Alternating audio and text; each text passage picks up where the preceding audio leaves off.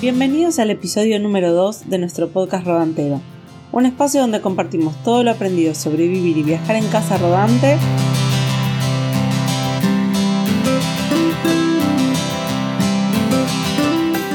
Somos la familia Golondrinos. Yo soy Sabri. Y yo soy Franco. Nos basamos en nuestra experiencia de más de mil noches en un hogar sobre ruedas y te ayudamos a que vos también puedas cumplir este sueño. En esta nueva aventura vamos a responder a la pregunta que más nos hacen desde que empezamos a viajar. ¿Cómo hacen para financiarse? ¿Estás listo para esta aventura? Arranquemos. Nos mandan muchos mensajes preguntándonos cómo hicimos para viajar tanto y cómo logramos comprar nuestras casas rodantes. Sí, es verdad. Es una pregunta recurrente que recibimos mucho eh, y en este podcast decidimos dar tips para que todos puedan lograrlo. Nosotros no somos ricos, no somos herederos, sin embargo, logramos recorrer Nueva Zelanda, Australia y Argentina en un hogar sobre ruedas. Fuimos dueños de tres campervans y conocimos miles de viajeros de diferentes situaciones económicas y personales que estaban haciendo lo mismo. O sea, vivir en casa rodante es posible para todos y en este podcast vamos a tratar de contarte cómo puedes hacerlo. Pero la verdad es que no hay una respuesta única, ya que varía mucho de persona en persona y qué estilo de vida llevan. La van life puede ser tan cara o tan económica como vos lo decidas. Estoy completamente de acuerdo, Sachu. Y te digo más, yo creo que todos empezamos con las mismas herramientas. El tiempo. Nosotros particularmente trabajamos dos años en el extranjero y eso nos hizo la gran diferencia. Pero también trabajamos desde chicos, ahorramos y hoy en día además de la tienda del viajero que les contamos que teníamos, trabajamos de manera freelance y remota haciendo trabajos de escritura y generación de contenido. Sí, tal cual. Y, antes de andar en detalle sobre este tema, me gustaría dejar en claro que viajar por largo plazo no tiene que ver con el nivel de ingresos que uno tenga, sino con la simpleza del viaje. Y esto no significa que viajar como pagabundo o resignar todos los gustos, sino ajustar algunos hábitos. Acá te vamos a dar algunos consejos para que puedas minimizar tus gastos. Número 1.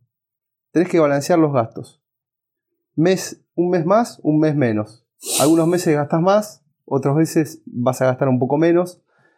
Pero si algunos meses te querés dar unos lujos, querés ir a recorrer eh, algunas atracciones, eh, salir a comer afuera, el mes que viene te privas de algunas cosas.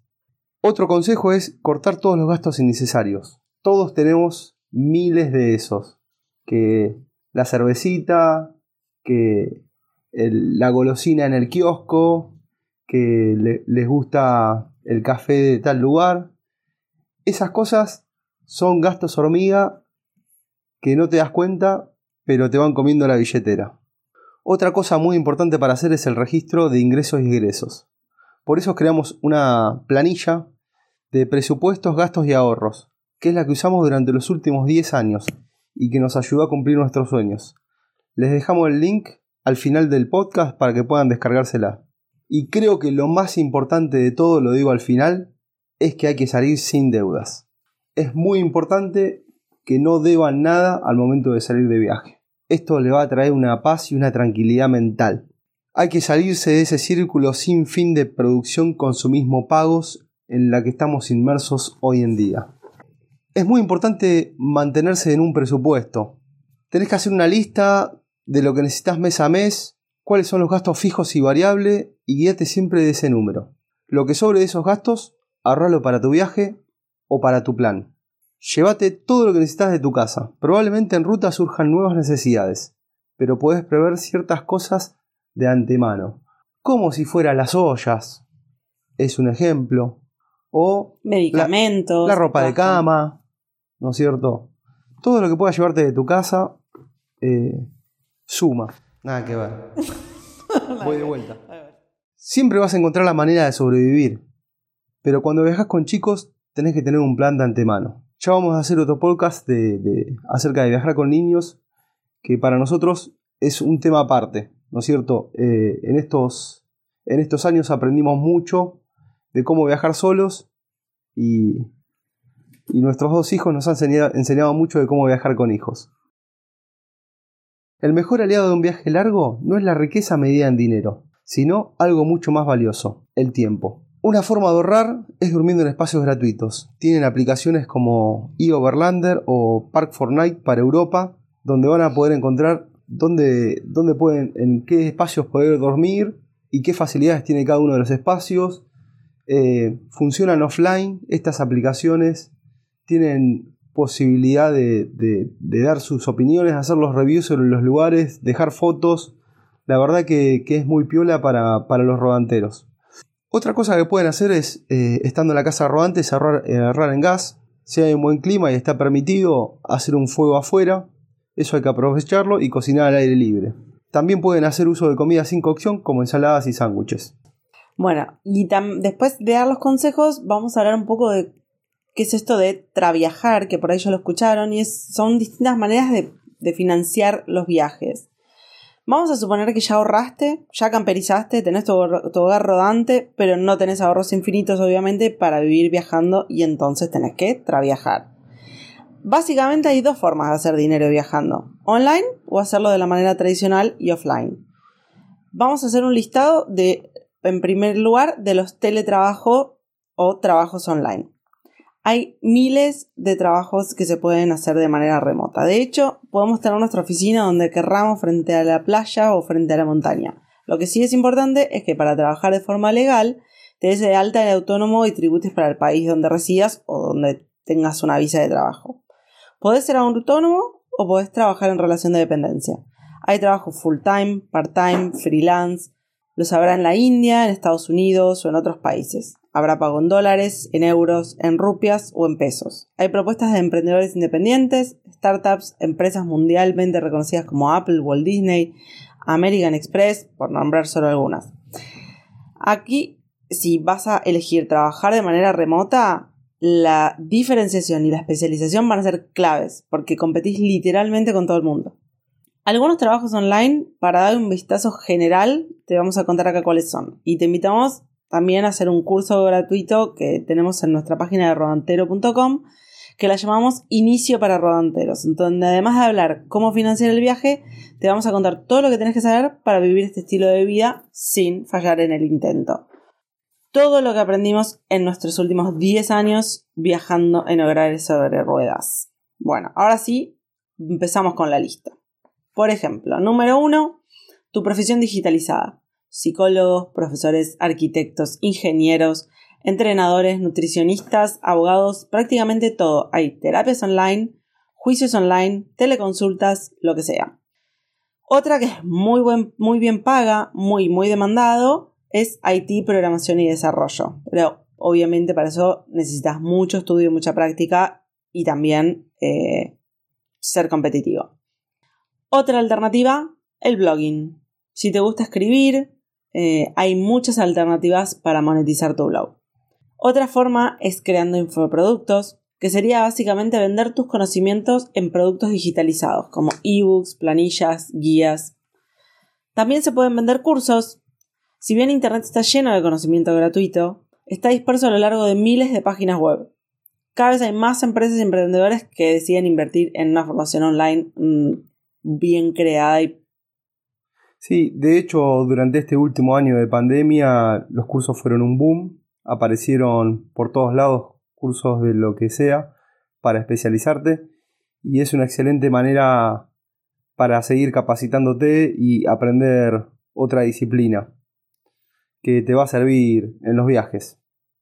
Siguiendo acá la lista, diseño gráfico, diseño web, escribir libros, ebooks, ser experto en SEO, hacer coaching, auditorías o mentorías. Si sabes de cualquier tema en profundidad, puedes ayudar a otros y compartir tu conocimiento. Puede ser, por ejemplo, coaching de viajes, ¿por qué no? Copywriter, que es redactar textos principalmente publicitarios por encargo contenidos audiovisuales, sponsores y patrocinios, asistentes virtuales y soporte técnico, ser community manager, traductor, transcripción, ser un agente de viajes personal, ya que seguramente te apasiona, puedes convertirte en un consultor y planificador de viajes.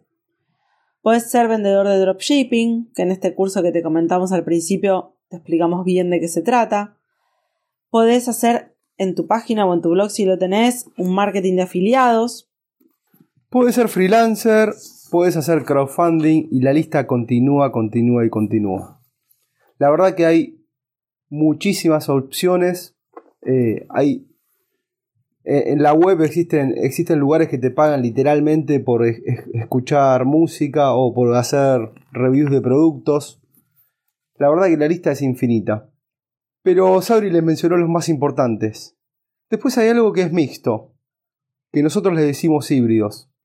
Por ejemplo, la música. La música es algo que existe en, la web y también lo puedes hacer de forma offline. Como en la vida pública. Tocar en bares, tocar en hoteles o a la gorra. Ojo que hay que cumplir con los permisos de cada país. Yo siempre digo que los músicos que están de viaje tienen un cajero automático en vez de un instrumento. Porque en cualquier lado se ponen a tocar, la gente se copa y siempre le dejan una buena propina. Ese mismo contenido se puede vender también o difundirse en Spotify, ¿por qué no? Nosotros conocimos unos chicos de, que, viajaban en casa rodante mientras estábamos viajando por Argentina que se llamaban De Acá para Allá, que eh, él, Sergio, era cantante, subió su disco a Spotify recientemente, después lo vamos a dejar también en los links de abajo, a su vez también trabajaba como ingeniero en sistemas de manera remota para una empresa de manera part-time y además él con su pareja hacían shows de payasos a la gorra. Y cuando les agarró de vuelta la pandemia, hacían el show de payasos de la gorra online. O sea, unos genios que se la recontra rebuscaron con todos los talentos que tenían. Unos fenómenos. Les mandamos un saludo grande, espero que nos estén escuchando. Otra cosa que pueden hacer son artesanías y manualidades. Bueno, de esto está lleno, lleno. Diría que es, lo más aceptado entre los viajeros. ¿No es cierto?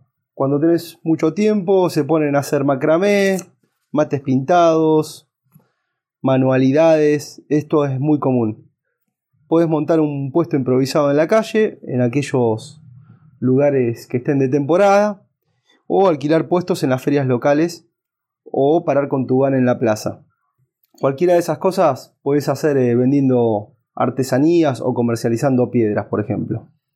Sí, lo que, los que usan muchísimo este recurso son los que viajan en combi, porque la combi vende por sí sola. Abren las puertitas y te vendieron el saumerio, te vendieron lo que sea, porque la gente se acerca a ver tu casita hermosa, preciosa, rodante. Total. 100% las combis es un vehículo que hay un amor vintage por ellos y, se ha hecho un, club de viajeros en combi eh, ya establecido. Otra manera que, otra manera que tienen de, estos híbridos que les hablamos es de vender las fotografías. Las fotografías también es algo que puedes vender en un, eh, en un puesto en la calle eh, o las puedes vender en bancos de imágenes en internet. La fotografía, si te gusta la fotografía, siempre es un buen recurso. Además, para tener lindos recuerdos. Y bueno, por último, tenemos los trabajos offline, que básicamente es perseguir las temporadas. Temporadas que pueden ser de turismo, temporadas de cosecha. Persiguiendo las temporadas, te va a tocar trabajar duro durante 3 o 6 meses al año pero el resto del tiempo te lo puedes dedicar a viajar, porque seguramente habré cerrado un montón de plata. Se paga bien, se trabaja muchas horas, es una buena alternativa. Otra forma, que fue la que elegimos nosotros, es la de hacer una work and holiday. En este caso te sacas un permiso que generalmente es por un año, depende de tu nacionalidad, son los permisos de work and holiday que tenés en otros países. Y acá vas a tener la posibilidad de, ir a, a, buscar trabajos temporales a otros países que están bien pagos, que tienen una moneda fuerte. Eso le va a dar la, libertad de poder viajar a, países que la moneda no es, tan fuerte. Intercambio. El intercambio es algo muy utilizado por gente que no se quiere comprometer a trabajar eh, en un trabajo fijo por, por un periodo de tiempo.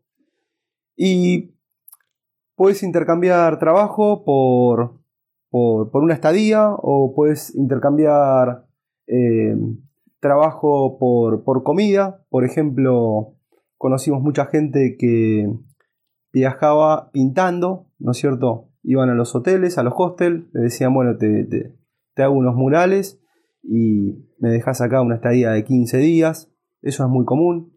Te hago el sitio web, eso es muy común también. Se suele intercambiar en el mundo de las casas rodantes eh, por parcelas en los campings. También. En el caso de las casas rodantes, eh, en los campings, eh, puedes intercambiar una parcela por hacer algún trabajo.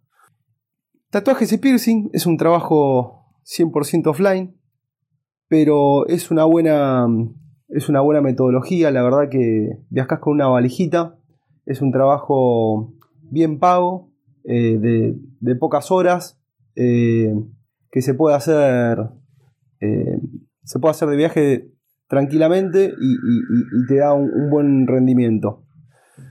Algo que vimos últimamente que fue un furor y para nosotros nos pareció espectacular es la peluquería. La peluquería es un servicio que la peluquería en la calle es un servicio que, funciona. La gente siempre se tiene que cortar el pelo eh, y además eh, se copan con el tema de los viajeros. Eh, un cursito de peluquería y, poner un, un, cartelito de que esa voluntad seguramente te va, te va a dar ahorros para que puedas seguir viajando. Una ventaja es que no tiene ningún insumo consumible. Es la tijera, el peine y la maquinita.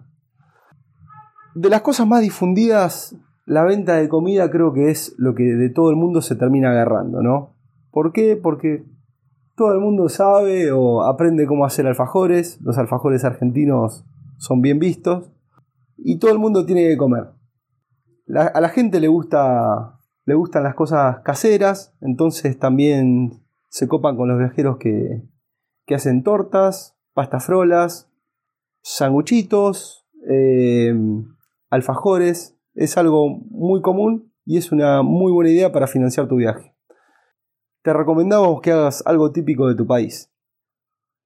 Recuerdo una anécdota cuando estábamos viajando en un tren de Tailandia una persona se nos sentó eh, en el asiento de enfrente y sacó, sacó de su mochila eh, una carpeta con hojas A5 y un lápiz. Y sin que yo le diga nada, me empezó a dibujar. Eh, me dibujó durante todo ese trayecto de hora en el tren y después me lo dobló y me lo entregó. Ninguno de los dos sabíamos hablar, pero yo, yo se lo pagué. Eh, Sabían hablar el mismo idioma. No sabíamos hablar el mismo idioma, pero se, lo pagué eh, y, la verdad que me pareció excelente. Y hay gente que se dedica a hacer caricaturas, eh, otros que hacen pinturas, hay gente que hace esas pinturas con el aerosol o retratos. Es, es algo muy, muy típico. Y bueno, por último, tu arte, tu arte como bailar, tocar un instrumento, hacer magia, títeres, estos chicos que les contamos que, son payasos, burbujas gigantes de jabón o cualquier otra habilidad como hacer equilibrio, podés montar tu propio espectáculo callejero. Como ven, viajar está al alcance de todos. Solo hay que tomar la decisión y hacerlo. Me acuerdo de una anécdota cuando estábamos en México y había un argentino que iba subiendo sin un peso y cocinaba alfajorcitos de maicena que los, se alquilaba a la cocina del hostel o no sé si dormía en el hostel y eh, cocinaba ahí, salía a vender los alfajorcitos. Y le, nosotros le preguntamos cómo hacía cuando no encontraba dulce de leche. Y él nos, nos decía que él siempre se las rebuscaba, que él tenía muchísimas habilidades. Él sabía hablar, él podía recitar, podía leer poemas, podía ayudar a cruzar a la gente, podía hacer lo que, lo que sea. Tenía todas esas capacidades. Y el flaco subía desde Argentina sin un mango y ya había llegado a México. Entonces, el que quiere viajar puede, no es una cuestión económica. Sí, estamos completamente de acuerdo. Conocimos gente eh, viajando a dedo, vendiendo, vendiendo postales eh, con una mochila. Digamos, eh, la gente viaja en bici de todas maneras. Eh, acá les damos algunos, algunos tips y, y les listamos algunas alternativas, pero hay tantas, tantas alternativas como personas existan. Tal cual. Y si ustedes conocen otras y quieren compartirlas, difundirlas, bienvenidos a hacerlo a través de nuestras redes sociales que somos Clan Rodantero. Así contribuimos entre todos a la comunidad. Bueno, y así es como llegamos a destino y termina este episodio. Esperamos que les haya gustado. En este capítulo te contamos cómo financiar tu viaje y tu vida en casa rodante, basados en nuestra experiencia y cientos de rodanteros. Te invitamos a seguir esta conversación en nuestro Instagram o nuestro Facebook. Y recuerda que quincenalmente vamos a estar explorando este estilo de vida a través de este podcast y puedes hacer clic en seguir, así te llegan las notificaciones en donde sea que los estés escuchando. Finalmente, si conoces a alguien que pueda interesarle nuestro contenido, te agradecemos muchísimo la difusión. En la descripción te vamos a dejar algunos links que fuimos nombrando en este episodio. Gracias por acompañarnos. Nos vemos en la próxima aventura.